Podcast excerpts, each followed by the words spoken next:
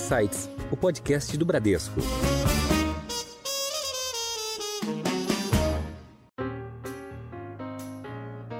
Imagina o seguinte, um exemplo. Nath, você está descendo o seu elevador e aí você viu ali que a padaria, que você sempre vai na esquina, nas próximas duas horas tem uma oferta de desconto pro bolo. Isso não existia. É, ou que o salão de beleza tem desconto especial às terças-feiras. Enfim, é uma outra camada, um outro universo. Dando possibilidade para o micro e pequeno empresário conseguirem comunicar, né, Lê? Que eu acho que isso é super importante para a capilaridade de varejo e num país como o Brasil, eu acho que isso é super importante e esses meios não tinham formas de se comunicar com esse público anteriormente, né? Então eu acho que o Out of Home está dando essa visibilidade. Olá, eu sou a Cris Botan e esse é o Insights, seu podcast semanal com ideias que provocam um novo jeito de pensar. Você acabou de acompanhar alguns dos destaques, mas no episódio de hoje tem muito mais.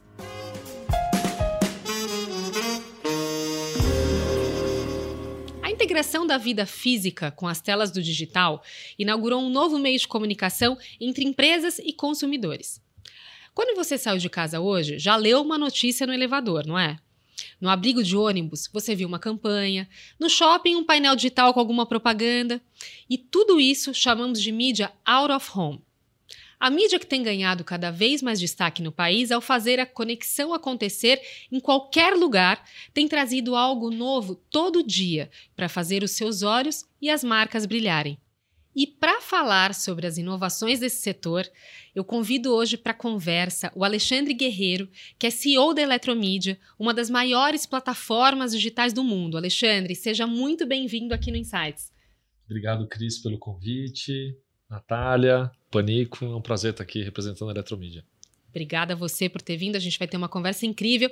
E hoje eu tenho um outro Alexandre aqui do meu lado, mas que ninguém sabe que o nome dele é Alexandre, porque todo mundo conhece ele como Panico, que é o Alexandre Panico, o diretor do Bradesco Corporate. Panico, seja muito bem-vindo novamente aqui ao Insights. Cris, é um prazer estar aqui de volta ao Insights, um importante canal de comunicação do Bradesco em conjunto aqui com, com o Alexandre Guerreiro, que é um importante stakeholder do setor de mídia. Obrigado por ter aceito o nosso convite.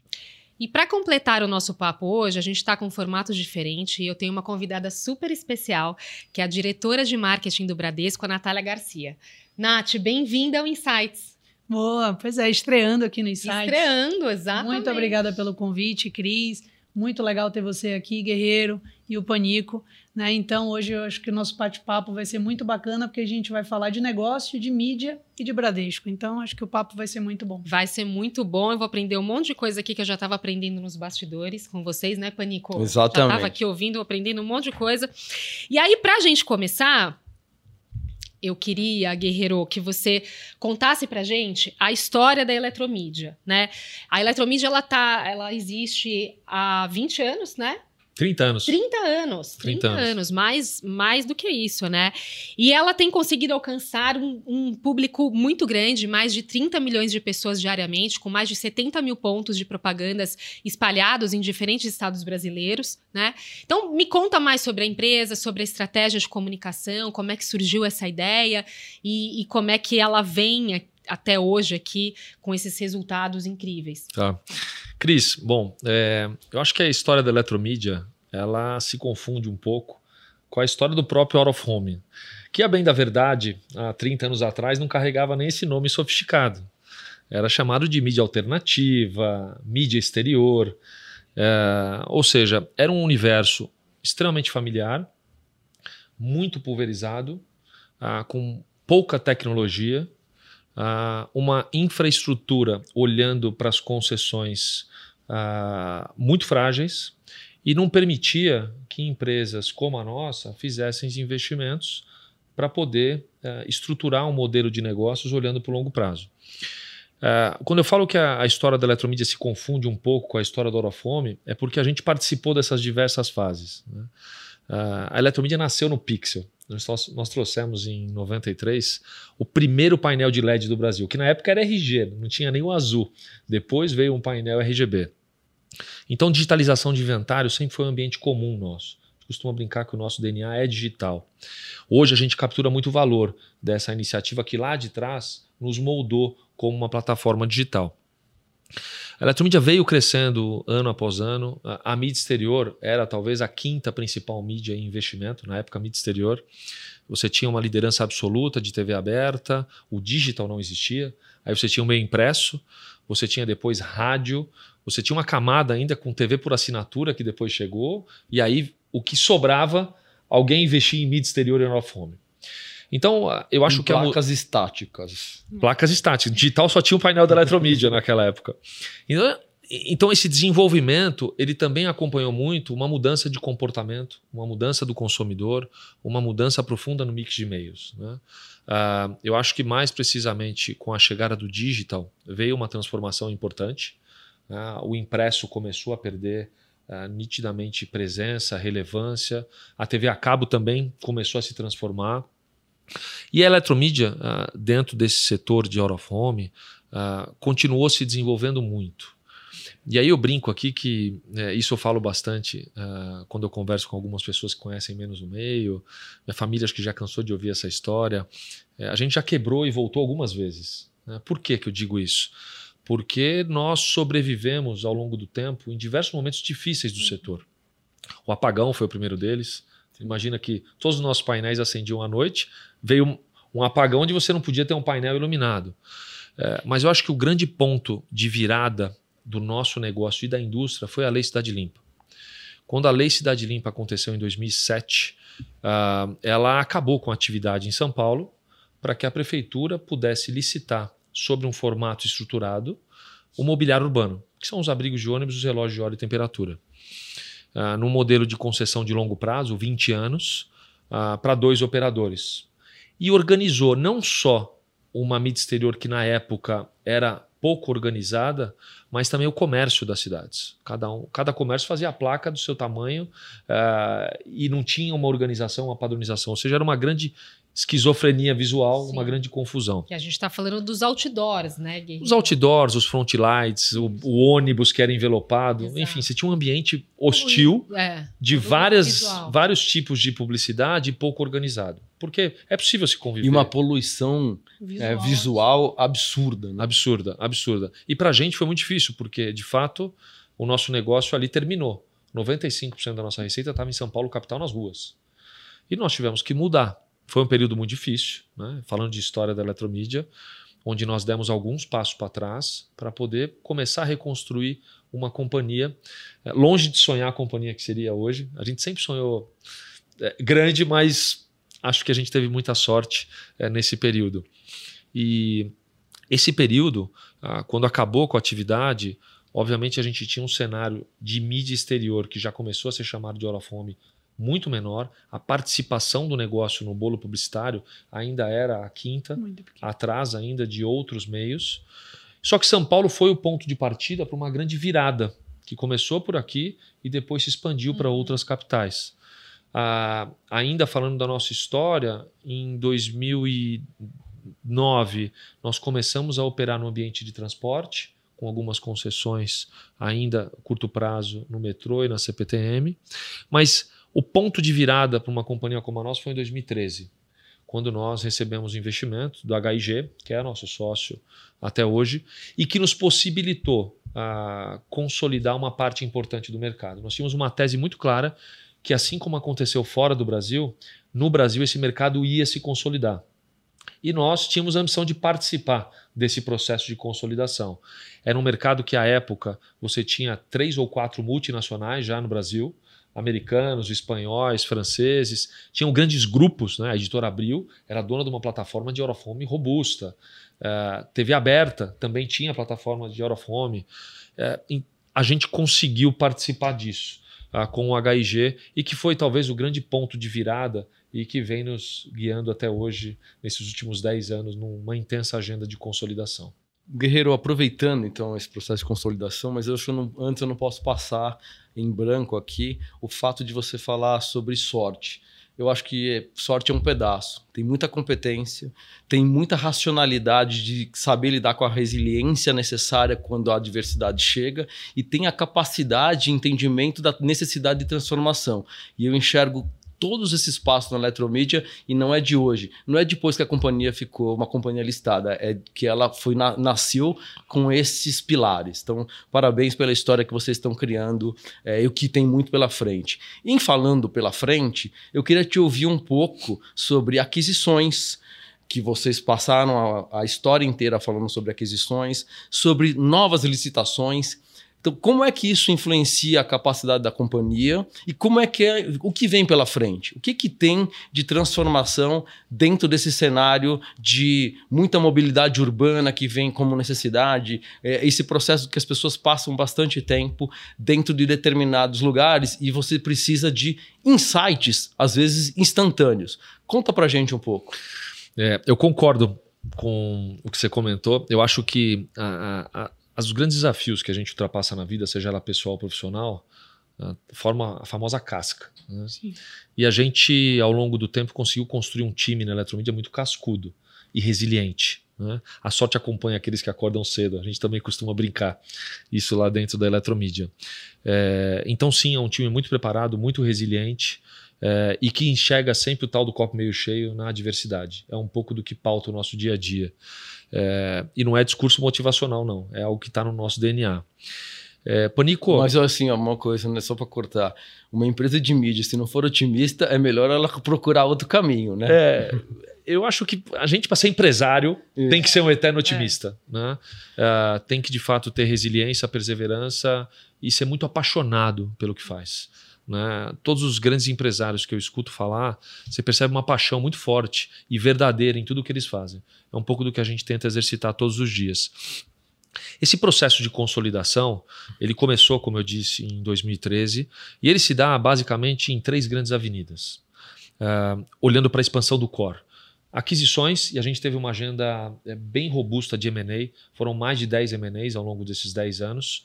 Uh, concorrências, sejam públicas ou privadas, e a gente tem participado de muitas delas, especialmente nos últimos dois anos, pós-IPO, tem conseguido sair vencedor da grande maioria, e o crescimento orgânico, que a nossa principal tese de growth orgânico é a instalação de telas em edifícios residenciais, por exemplo. São quase 5 mil telas ano, num mercado endereçável ainda gigantesco. Então, essas são as principais avenidas quando a gente olha para crescimento e expansão do core. Uh, talvez o que tem nos guiado ao longo do tempo e, e tem nos dado mais sorte é ser muito disciplinado. Né? Eu acho que você ter disciplina de execução e ter as pessoas certas nos lugares certos te traz muita velocidade para executar M&A, para participar dos processos de concorrência e continuar investindo organicamente. Essas continuam sendo as três principais avenidas olhando para a expansão do core. Para M&A, obviamente, é um ponto que você tocou, a gente percebe que o cenário ele, ele começa a ficar um pouco mais desafiador, porque os principais é, targets, vamos chamar assim, é, nós já executamos. Né? Acho que o maior deles, que foi agora após a IPO, que foi a aquisição da Ótima em São Paulo, uma operação grande de imobiliário urbano, um dos maiores contratos do mundo de abrigos de ônibus. E essa tese nos permitiu avançar em imobiliário urbano para diversas cidades. O mobiliário urbano drive a comportamento no mundo de hora fome. Uh, a tese de edifícios é uma tese onde a gente já vem uh, consolidando há muito tempo e na aquisição da Elemídia também nos permitiu alcançar a liderança desse setor. Então, uh, existem boas oportunidades nas diversas avenidas de crescimento. Agora, a agenda de concessões é uma agenda importante. A gente tem um roadmap de muitas concessões públicas e privadas que vão acontecer nos próximos três anos e nós vamos participar com a possibilidade de ganhar ou não, é, mas sendo muito, muito cuidadoso com os nossos fundamentos. A Eletromídia hoje é uma companhia que olha muito uh, para gerar valor para o acionista. E o valor você gera com contratos sólidos, com margem de contribuição adequada uh, e dentro dos pilares que norteiam uma estratégia de marketing para as grandes marcas. E eu acho, e aí, Ale, eu acho que tem uma coisa que é muito importante, né? O planejamento da eletromídia. A gente que, que convive mais ali no dia a dia sabe o quanto o planejamento faz parte do DNA da empresa, e eu acho que depois você pode falar um pouquinho mais disso, mas eu acho que mais do que a preocupação com os acionistas, a eletromídia tem uma participação nos novos projetos da sociedade que são super significativos e importantes, de crescimento e de como contribuir para a sociedade. Eu acho que a gente falou muito de tela de elevador, ele sabe que é uma das que eu sou assim super fã. Eu acho que tem um, um momento de retenção dentro dos elevadores residenciais e comerciais que fazem com que para as marcas a gente consiga ter comunicação rápida, eficiente, né, e consiga ali distribuir um conteúdo é, de, de relevância e importância. Então, trazendo essa melhoria que vocês fazem para a cidade, e trazendo todas essas oportunidades que essa, essa mídia, que não necessariamente ela pode ser categorizada ali como offline, né, que a gente costumava dizer antes, ela é muito digital hoje, cada vez mais compreende no digital. Como é que a gente consegue é, trazer isso para a produção de conteúdo? Né? E aí eu queria puxar um pouquinho de como os publicitários, como as agências hoje estão se preparando para conseguir trabalhar o meio do Out of Home, que tem uma, uma capilaridade e um formato muito divergente da antiga forma como a gente trabalhava nas campanhas. Como é que vocês vêm tra trabalhando isso junto com as agências e como é que a eletromídia tem contribuído na criação e nos formatos diferentes para que as marcas possam estar cada vez mais eficientes, né?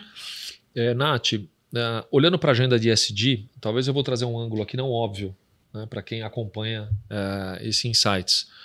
Uh, os grupos de diversidade, as iniciativas de SD, como toda grande companhia tem, a Eletromídia também faz.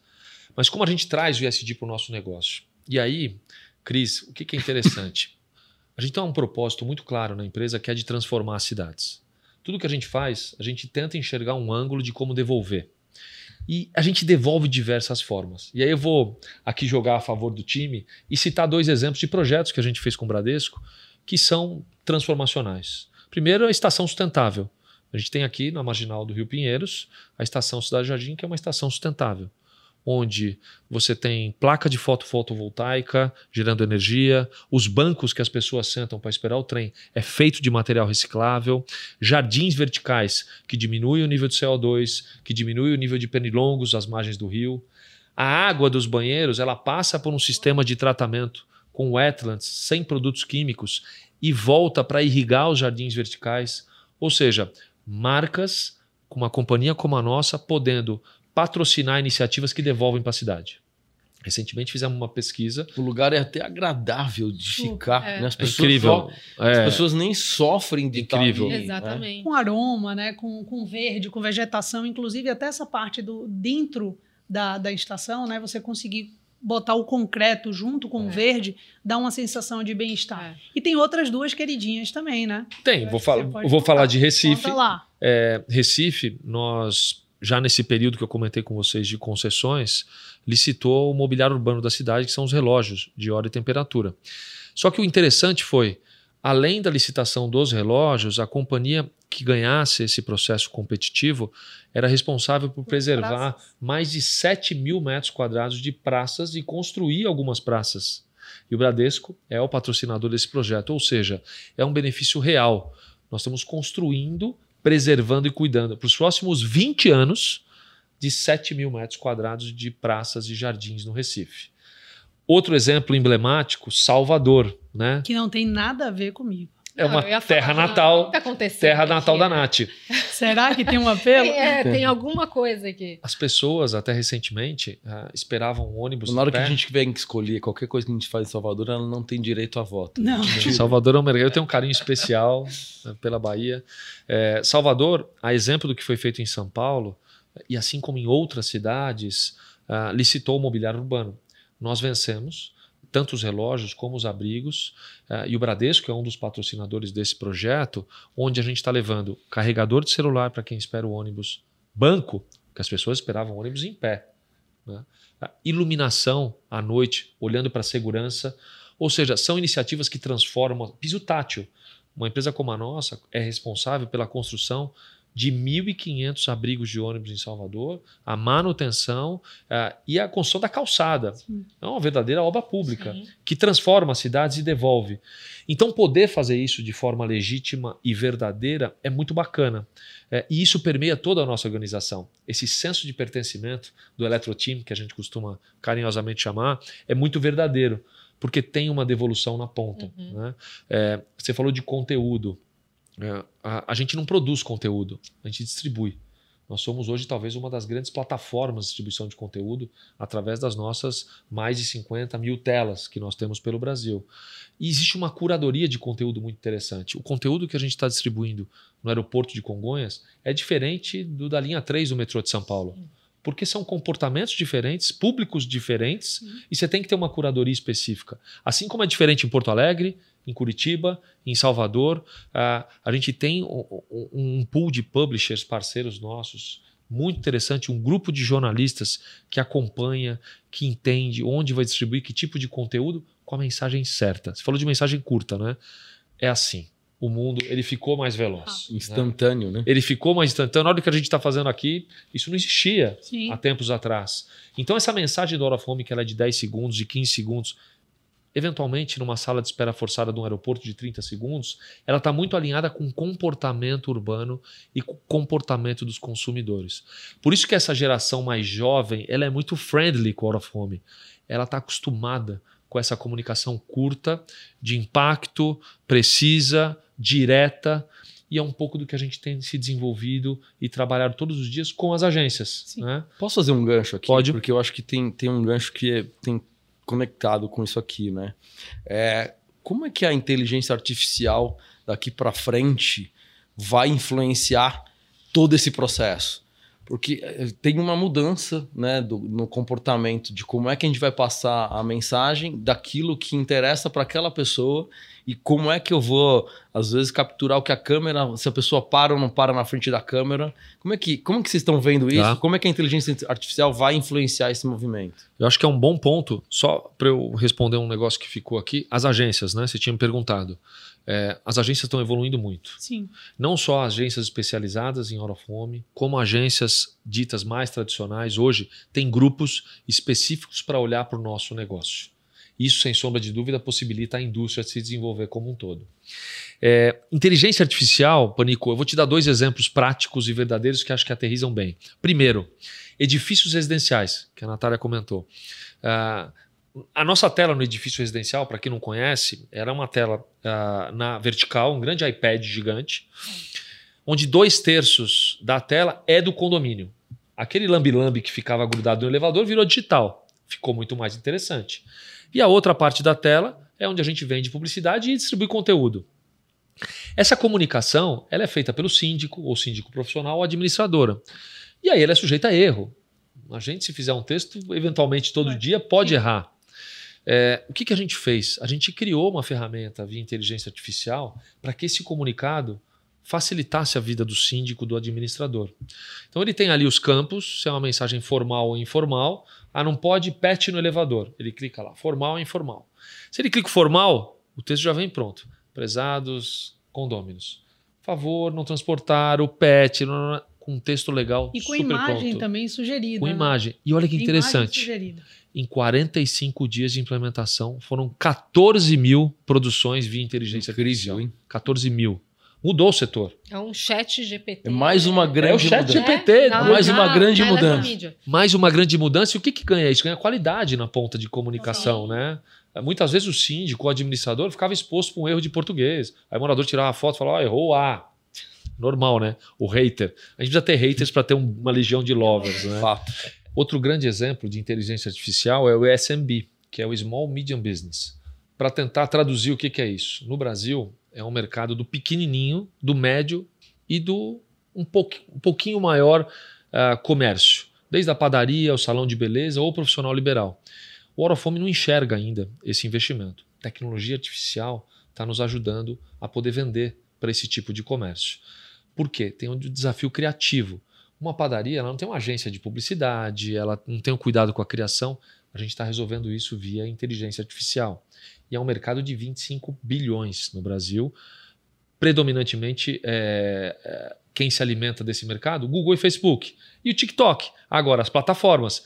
Então, a Orofome começa agora a entrar num mercado novo, endereçável, gigante. E a inteligência artificial vai nos permitir resolver a questão criativa.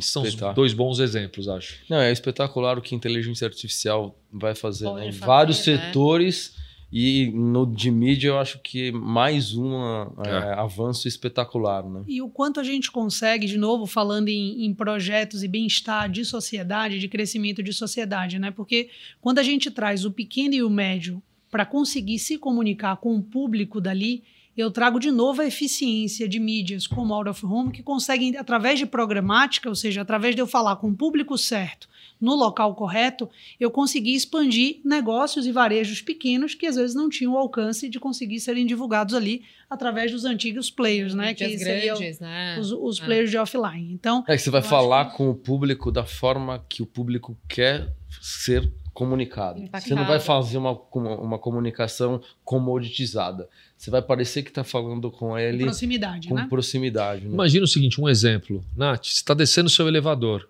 E aí você viu ali que a padaria, que você sempre vai na esquina, nas próximas duas horas tem uma oferta de desconto pro bolo. Isso não existia. Sim. É, ou que o salão de beleza tem desconto especial às terças-feiras. Isso. Enfim, é uma outra camada, um outro universo, e a gente está começando a tirar esse avião do, É, do e, dan- solo. e dando possibilidade para o micro e pequeno empresário conseguirem comunicar, né, Lê? Que eu acho que isso é super importante para a capilaridade de varejo e num país como o Brasil, eu acho que isso é super importante e esses meios não tinham formas de se comunicar com esse público anteriormente, né? Então eu acho que o Out of Home está dando essa visibilidade e esse é um projeto que eu acho que, como eu puxei ali anteriormente, tem um papel social que é incrível. E mais uma vez, né, Nath, que tem a ver com a nossa relação entre cliente e, parce- e- e fornecedor, né? Que a Eletromídia é um cliente super importante do nosso portfólio, mas também é um fornecedor muito importante. Exatamente. Imagina a, a potencialização que tem de juntar a força da Eletromídia com o Bradesco Uhum. para atender esse pequeno e média empresa. É um caminho sem volta e de sucesso, co- com certeza. E é um bom ponto porque é um programa de billing totalmente diferente. né? Hoje, quando você olha para o Tier 1, 2 e 3 de clientes, é uma verba licitada via agência, é através de um mecanismo de PI, que é um pedido de inserção. Esse pequeno é um programa de billing com cartão de crédito, Crédito. parcelado muitas vezes. É, um dado interessante, a gente falou isso no call de resultados referente ao segundo trimestre de 2023. Em um mês e meio de operação, nós batemos o primeiro milhão em vendas. Essa venda de 99 reais. E a gente disse isso no call porque é um, é, uma, é, um- é um grande trigger Sim. do que vem pela frente. Recorrência, algumas marcas já comprando mais de 20 vezes. Ou seja, fez, deu resultado, resultado, né? voltou. Porque o churn é muito caro. né? Então a gente está tendo cuidado de ajustar a ferramenta para que a gente tenha um churn baixo. O que que é o churn? É quando você perde o cliente. Se você consegue é, gerar valor na ponta ele consegue entender que ele vendeu mais, aí você tem um, um sistema super vencedor. E a lei, eu acho que também falando de tecnologia, você pode trazer o quanto vocês têm aumentado, principalmente, o retorno quantitativo para as entregas. Né, que eu acho que isso era um ponto também super importante. E por isso que a gente fica ali falando que, que o Out of Home é uma mídia digital, porque ele consegue hoje trazer dados de retorno do negócio que são significativos e são importantes, principalmente para quem controla os anúncios que a gente faz. Então, eu acho que esse também é um desenvolvimento de tecnologia que é muito importante. Cada vez mais os dados ajudam a gente, inclusive, a fatiar onde eu quero anunciar, qual é que tem tudo a ver com a capilaridade do Bradesco. Mais que eu falo ciência. com públicos super, é que eu falo com públicos completamente Excelente ponto. diferentes. Excelente ponto. É, hoje a gente tem dados e métricas para que um time de marketing do Bradesco ou da agência possa comparar exatamente com outros meios. Então. Você entrega os mesmos KPIs de métrica de GRP, de TRP, de alcance de frequência, que uma TV aberta entrega. Isso não existia. Ah, Isso é muito recente. A gente está falando de uma agenda de dois anos. Dois anos. É, e o ponto de partida para a Eletromídia foi na aquisição da Nualvo, que era a principal startup de tecnologia focada em dados e Dados, métricas. né? É. Então a nossa plataforma. Hoje você tem uma experiência de planejamento e compra de out of home que é a mesma experiência do digital. Via plataforma, olhando para audiência, olhando para comportamento, cluster, geolocalizado. Tem muita coisa bacana acontecendo e ainda mato alto para poder desenvolver. E lembrando que o Insights está nas televisões de eletromídia. Excelente E- ponto. está. Conteúdo. Temos Conteúdo. que lembrar disso, Excelente ponto. né? Vamos Esse é assistir, Cris. ver as propagandas, excelente exemplo. não é? Conteúdo na nossa Exatamente. plataforma, geolocalizado, olhando para o target, conteúdo certo. é, por bairro, por cidade. Acho que é um bom exemplo de. Por horário, né, Ale? Ainda tem isso, sazonalidade horário. de horário. Hoje a gente consegue é, fazer com que esse planejamento seja é, coluna dorsal ali, para a gente poder ter dados e ter informações do que, que a gente quer alcançar e aonde a gente quer alcançar. Isso é muito importante. Mas deixa eu pegar esse gancho do, da sociedade, né? Do que a gente está devolvendo é, para a sociedade, para o meio que a gente está, e falar de um projeto que eu sou muito fã de vocês, um projeto maravilhoso, que é o Abrigo Amigo. Né?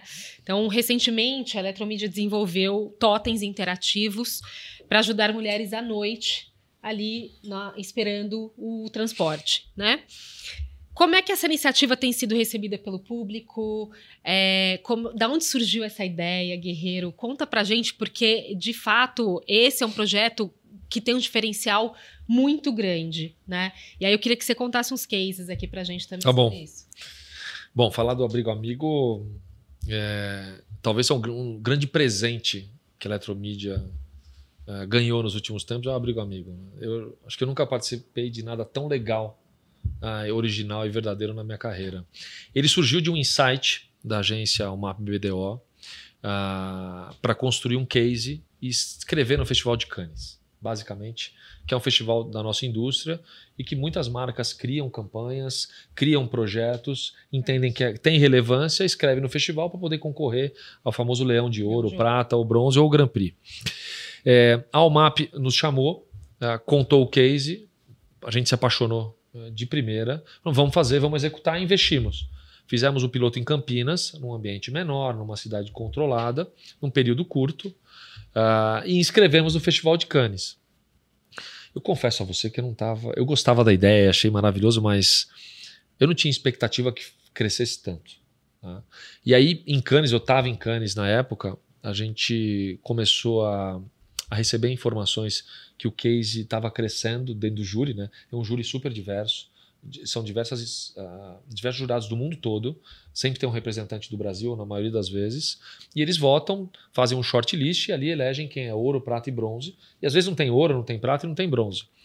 Bom, longa história curta, ganhou o Leão de Ouro, foi maravilhoso, comemoramos junto com a agência e voltamos para o Brasil.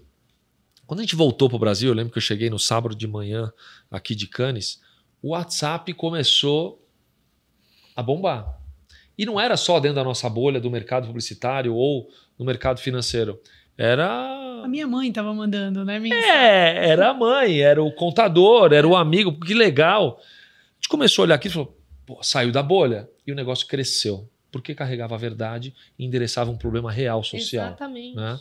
Então acho que essa é a beleza da propaganda. Ela consegue resolver desafios sociais e através da tecnologia a gente conseguiu encontrar um caminho para poder endereçar uma dessas questões. Bom, o nosso desejo sempre foi escalar esse projeto. Só que para escalar esse projeto, você precisa ter iniciativa privada junto, patrocinando. É assim que a gente coloca as nossas iniciativas de pé. É, o Bradesco Seguros é um dos patrocinadores Sim. do projeto. O Ale Nogueira, meu xará, na hora embarcou nessa. É, e hoje, a realidade desse projeto, Cris, é que são 100 pontos já começaram as instalações em São Paulo, vão ser 70 pontos em São Paulo, 20 em Campinas e 10 no Rio de Janeiro, nessa primeira fase. Tá. É, o projeto é maravilhoso, já está funcionando em diversas uh, regiões do centro da cidade. São quase 10 marcas apoiando essa iniciativa, que é uma iniciativa agnóstica. Ali não tem, ah, não posso estar, o outro banco não pode estar. Não, ou, não é para a cidade. Sim. É, e a gente tem tido. Quem vai ganhar é a sociedade. É a sociedade, né? E tocou. Tocou minha filha, quando ela viu, a, a moça que nos ajuda em casa, a, a, mãe do amigo. Todo mundo se sentiu tocado, Exato. porque é verdade dentro de um país como o nosso. E você não sabe o que tem de empresa fora do Brasil nos procurando. Falando de empresa da Austrália, da América é Latina. Super inovador, é. né? E endereça esse problema diferente. em diversas cidades. Então, Mas conta o detalhe, Guerreiro. O detalhe é o seguinte: é, é basicamente Existe um, um, momento que, geralmente, a partir das 8 da noite, quando escurece, até as 2 da manhã, 4 da manhã, dependendo da linha de ônibus, em que o, a cidade fica mais vazia. Em alguns pontos da cidade, quando uma mulher está sozinha, é um ambiente hostil. Sozinha num ponto de ônibus à noite, não é um ambiente Gera uma legal. Insegurança, Gera uma né? insegurança. É, a gente identifica esse abrigo como um abrigo amigo. Ah, para que ela saiba que ali é um ponto do abrigo amigo. E aí, a partir das 8 da noite, se ela toca na tela, entra uma atendente, que é um call center 100% de mulheres, uma para cada abrigo, e que faz uma ligação uh, em tempo real de vídeo, fazendo companhia até que o ônibus chegue. É, então, esse é o primeiro ponto desse projeto. Claramente, se tem uma situação hostil, nós escrevemos todos os protocolos junto, juntos com a Secretaria de Segurança Pública, inclusive o prefeito Ricardo Nunes, o governador Tarcísio tiveram na inauguração do projeto, a primeira-dama, Cristiane, teve na inauguração na sede da Eletromídia. A atendente, ela consegue acionar a, a Polícia Militar a, ou a GCM para poder chegar mais rápido se eventualmente está tendo alguma ocorrência ou um ambiente hostil. Se existe alguma ocorrência, essa imagem é gravada e a gente disponibiliza essas imagens também para a polícia para que ela possa fazer o trabalho dela de investigar, punir uh, e, enfim, cuidar da segurança das pessoas. Tomara que a gente leve essa iniciativa para muitos, muitos lugares. Tomara, Cris, que as próximas licitações de imobiliário urbano venham como quesito obrigatório, obrigatório em todos os abrigos. Porque aí, de fato, a gente não fez um movimento que mudou a história da eletromídia. A gente mudou a história da indústria, Exatamente. a gente devolveu de forma maior e mais legítima. Então, nós estamos muito felizes. Eu, de fato, é, sou um privilegiado de poder estar participando e sendo um dos porta-vozes desse projeto. A nossa previsão é que até o final de outubro, 100% desses abrigos estejam instalados e funcionando. Não, é incrível, eu sou fã. Agora, onde que as pessoas podem encontrar quais são os pontos tá. é, do abrigo amigo? Uh, interessante porque não necessariamente os pontos uh, onde existe um ambiente de solidão não são na periferia. Exato. Porque as pessoas vêm trabalhar nos grandes centros e, e voltam à noite para a periferia. Elas geralmente pegam esse transporte às 5, 6 da manhã na periferia. Então, junto com a Secretaria de Segurança Pública, nós também mapeamos alguns pontos. O centro da cidade tem uma presença muito grande de pontos porque o centro realmente, de fato, é um ambiente hostil e muita gente trabalha. E existem alguns pontos na cidade, em corredores mais nobres, menos nobres, onde existe o abrigo. Tudo isso feito junto com a Secretaria de Segurança Pública. E o que a gente vai fazer? Ao longo de três meses, você vai começar a ter a amostragem, né? Sim. Qual ponto teve mais ocorrência, teve mais menos ocorrência, ligação não teve? Para quê? Para que a gente possa também fazer a realocação. E, e, vai ter uma identificação nesse ponto para que as pessoas consigam depois saber que aquele ponto tem vai, essa característica? Vai, um abrigo amigo. Vai. O vidro que é atrás do abrigo, ele está adesivado. Esse é um abrigo, abrigo amigo. A tela, ela é personalizada da marca patrocinadora. Então, o abrigo amigo do Bradesco Seguros é vermelho, com a tela abrigo amigo. E depois das 8 da noite, vem uma mensagem na tela. Este é um abrigo amigo. Se você quiser acessar um bate-papo ou uma conversa, toque na tela. A pessoa toca na tela e o sensor já identifica. E, e é interessante porque a gente está nas primeiras semanas de operação, né? A gente tem tido algumas situações até de uma criança, um menor de idade, não necessariamente uma mulher.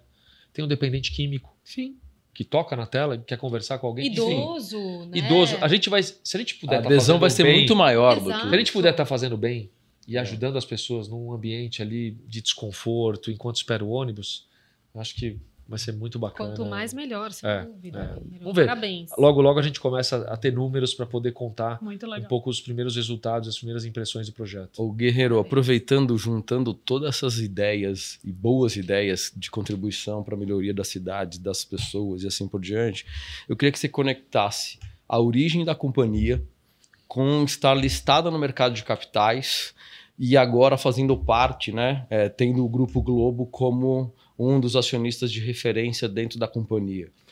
O que que isso trouxe, né? Quais são as dores, virtudes de ter passado a ter, ser uma companhia listada, tá na bolsa, é, principalmente num setor que o mercado não está acostumado a enxergar como uma companhia listada na bolsa.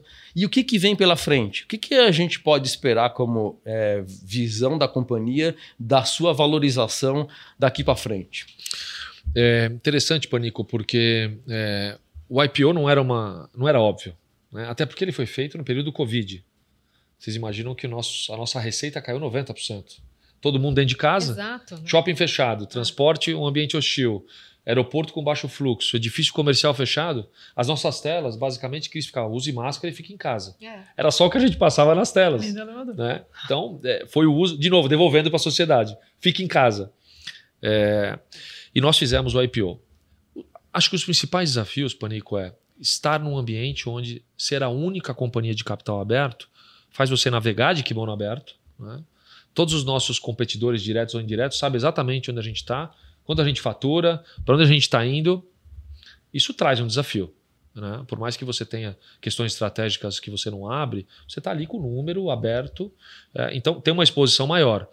Tem um desafio maior uh, de compreensão do mercado para poder entender a tese. Eu acho que dois anos hoje, depois do IPO, o mercado já começa a entender um pouco o run rate da eletromídia, para onde a gente está indo.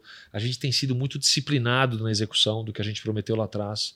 Temos conseguido entregar tudo o que prometemos, um pouco mais, surpreender um pouco mais. É bastante consistente, né? Sim. É, acho que a consistência, a disciplina de execução, isso começa a trazer confiança. Uh, então, tem desafios naturais, uma companhia de capital aberto, a gente aprende todos os dias.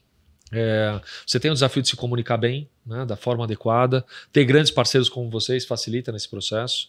Uh, o BBI desde sempre vem acompanhando, participou uh, do nosso IPO. Uh, tem um desafio.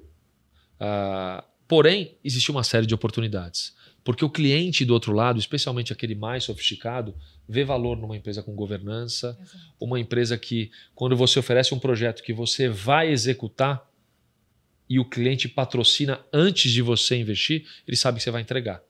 Então você vai conquistando uma credibilidade ainda maior do que você tinha. As próprias concessões têm uma segurança muito grande em ter a Eletromídia como parceira. A gente vem de um mercado pouco sofisticado. Né?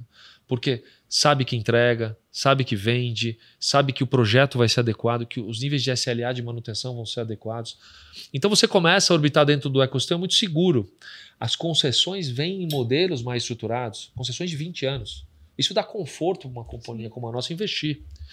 E a entrada da Globo, ela é fantástica em vários aspectos. A Globo, uma empresa de 60 anos, um dos maiores produtores de conteúdo do mundo, Uh, uma empresa que conhece profundamente a indústria de comunicação e mídia no Brasil, ter um sócio de qualidade como a Globo, ter a proximidade com o Paulo, CEO da Globo, o próprio Robertinho, o Belmar, são pessoas extremamente competentes e que estão nos ajudando muito nesse novo momento. A Globo é, tem participação no nosso conselho de administração, no comitê de negócios, e essa troca é muito rica. A gente está nesse momento, e é tudo muito recente, né? após a aprovação do CAD, começando a desenvolver algumas iniciativas em conjuntos que são fantásticas. Por quê? A gente completa exatamente a Isso, parte da jornada né? que a Globo não está. A Globo tem TV, tem streaming, tem rádio, tem jornal, é, tem impresso e nós temos o Out of Home. Ou seja, a comunicação ela está cada vez mais olhando para a jornada. Como eu me conecto com os diferentes e com os diversos grupos da forma adequada nos diversos momentos do dia. Acho que são desafios das marcas, né? De como ser relevante, gerar engajamento, gerar conversão.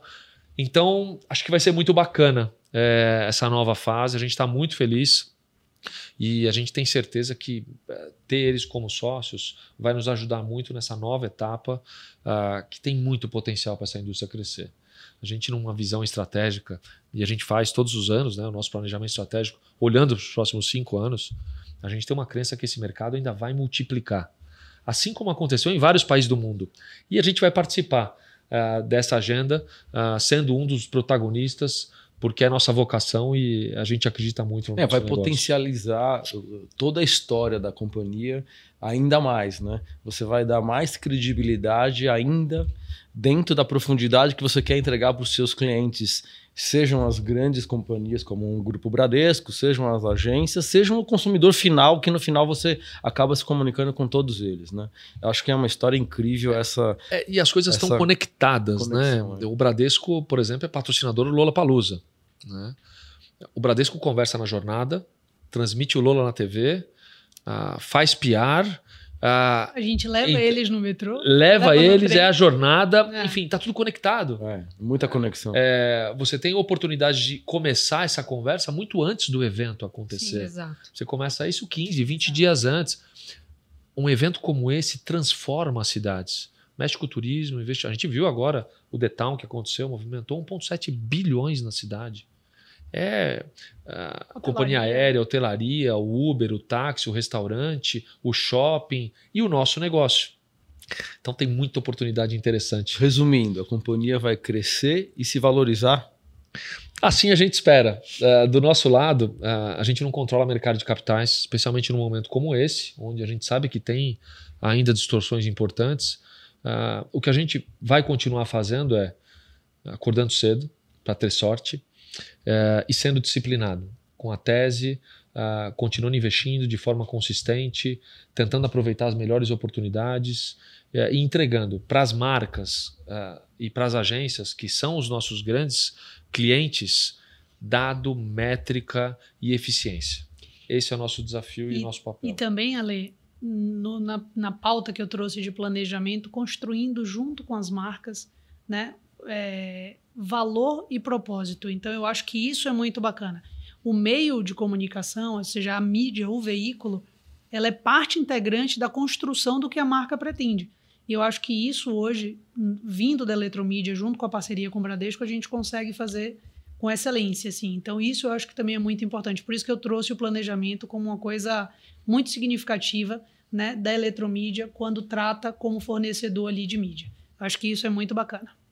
Que bom, é isso. Seguimos animados. Muito otimista. Muito bom. Estamos chegando ao fim da nossa conversa, infelizmente, é. porque quando a gente fala de mídia, o assunto não termina, né? Não. É... O meu já está durando 30 anos. Quanto tempo você está lá? Você está há 30 anos lá? Não, eu estou há 19 anos. É, eu ia falar 19 anos, tá lá eu me juntei anos. aos fundadores da empresa, me tornei sócio da empresa e estou há 19 anos. E essa história é incrível, porque eu conheço ele muito antes até dessa história estar tá aqui. Então ah, a gente é? já tentou fazer. A gente, a gente era fez adolescente, negócio. né? A gente era adolescente. a gente era adolescente, mas a gente já, tá, já tentava fazer negócio entre uma companhia de mídia e, uma, e um banco. Né? É incrível essa história. É, por isso que virou essa parceria de sucesso, né? Exato. Já começou faz tempo. Bom, aqui no Insights, Guerreiro, a gente tem a tradição de pedir dicas culturais para os nossos convidados. Tá. Pode ser livro, pode ser série, pode ser uma dica de bem-estar. E aí eu queria ouvir a sua dica, a sua inspiração. É uma pessoa que está super no meio aí da publicidade, está conectado com tudo que está acontecendo. Você deve ter uma dica ótima, estou aqui esperando. Poxa, dica? Essa me pegou de surpresa. Bom, Primeiro, acho que dica de estilo de vida é você se alimentar bem e fazer esportes. Eu acho que isso é o melhor remédio que existe para longevidade e para que a gente possa trabalhar mais e melhor. Eu sei que é básico, mas uh, acho que é algo que eu tento praticar todos os dias. É, dica cultural. Eu li um livro interessante há uns dois anos atrás que acho que vale recomendar, Outliers. Uhum. Eu acho que é um livro que ele tem muita coisa, é, tem muita mensagem interessante né, seja horas de treinamento, rodagem, e que eu acho que nos dias de hoje, onde o imediatismo ele está cada vez, ansiedade de fazer e fazer rápido, uh, eu acho que o Outliers traz uma série de, é, de exemplos bem interessantes de pessoas que eu respeito e que eu admiro. Fica essa dica. Muito bom, excelente. Dica incrível. Panico, e a sua? Olha, antes eu queria compartilhar que eu também concordo com o conceito de bem-estar, né? Esporte, cuidar da alimentação, é buscar o índice de felicidade que eu chamo. Como é que a gente melhora o nosso índice de felicidade para que de alguma forma a gente contribua mais para a sociedade? E a minha dica tem a ver com esse insight super mais do que especial aqui, né? Que é como fazer amigos e influenciar pessoas, que é do Dale Carnegie é, que é incrível, ele é atemporal, Sim. ele tem tudo a ver com o que a gente está falando aqui, né? Que é uma companhia que tem uma capacidade enorme de influenciar pessoas e a sociedade, junto com um banco que é extremamente relevante no mercado financeiro brasileiro. Então, é um prazer estar aqui com, com essa dica para vocês, pessoal. Muito bom também. Nath, e você? Ah, então, eu acho que aqui, quando a gente começa a falar e quando a gente fala, a gente traz muito um ambiente profissional, né, um ambiente de negócios. E eu estava vendo as duas primeiras perguntas e falei: olha, é, eu acho que mais do que do profissional e dizer que compactuo com essa coisa do estilo de vida, principalmente do fazer amigos, do entender o sentido que a gente dá todos os dias quando a gente acorda, né? Por que a gente vem para o trabalho, por que a gente trabalha, o quanto a gente contribui com a sociedade para trazer, deixa de ser um case publicitário, o abrigo amigo, e se torna um transformador de sociedade, né? Eu acho que isso tudo faz a gente viver diferente, eu acho que são insights positivos. É, e aí eu vou fugir um pouco do mundo corporativo E vou dizer que começou a quinta temporada de Virgin River. Adoro. Ah, então. Então, tem que ter um lado soft, tem que ter um lado Cliente eletromídia. leve. Quê? Cliente eletromídia. Eletromídia. Você descobriu pela eletromídia, não foi? Fui impactada que ia começar a quinta temporada, subindo o elevador, como eu te falei que é a minha mídia É isso? preferida. E, e eu acho que lá a gente traz um pouco disso, que a vida vai muito além né, do, que, do que a gente acha que é o sentido de felicidade.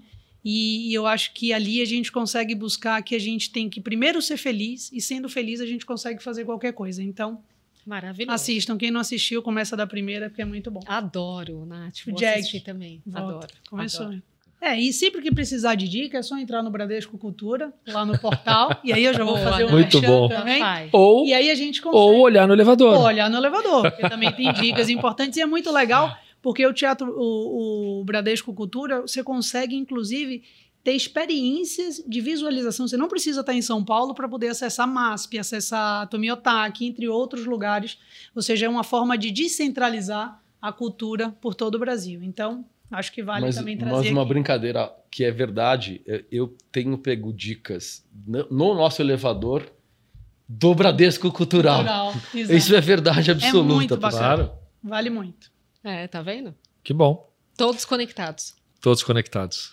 E esse foi mais um episódio do Insights, o podcast do Bradesco. E hoje eu tive o prazer imenso de conversar com Alexandre Guerreiro, CEO da Eletromídia. Obrigada pelo papo, Alexandre. Obrigado a Foi vocês. Muito bom. Foi uma delícia. Obrigado. Panico, bom te rever. Nath, Cris. Uma delícia. Obrigado. Que bom. Obrigada a você. Agradeço o Panico, diretor do Bradesco Corporate. Panico, obrigada pela parceria hoje aqui. Mais uma vez eu agradeço a todo o Insights. Cris, obrigado por você ter conduzido o nosso bate-papo aqui. Guerreiro, é um prazer estar dividindo a mesa aqui com você. Natália, um prazer estar nesse bate-papo aqui. Foi realmente prazeroso e que a gente espera que todos os nossos ouvintes tenham recebido uma grande comunicação. Muito bom. E eu agradeço a participação da Natália Garcia, diretora de marketing do Bradesco. Nath, obrigada. E eu já te convidei para um próximo. Boa, vamos Eu te ver. fiz um convite, quero você aqui de novo fazendo essa parceria comigo. Muito legal, obrigada Cris, obrigada Panico pelo convite e muito legal ter o Guerreiro aqui. Eu acho que, que esse bate-papo, eu espero que o pessoal que esteja aí através do YouTube, através dos canais de Instagram e as outras mídias consigam capturar tudo aquilo que a gente viveu hoje aqui, que foi muito divertido, muito gostoso e muito verdadeiro. Então, muito obrigada pelo convite. Obrigada, pessoal. Bom, o Insights está nas principais plataformas de áudio, no YouTube do Bradesco e também no Instagram, no perfil podcast.insights. Siga a gente, fique por dentro das gravações, dos bastidores e muito mais. Até, tchau!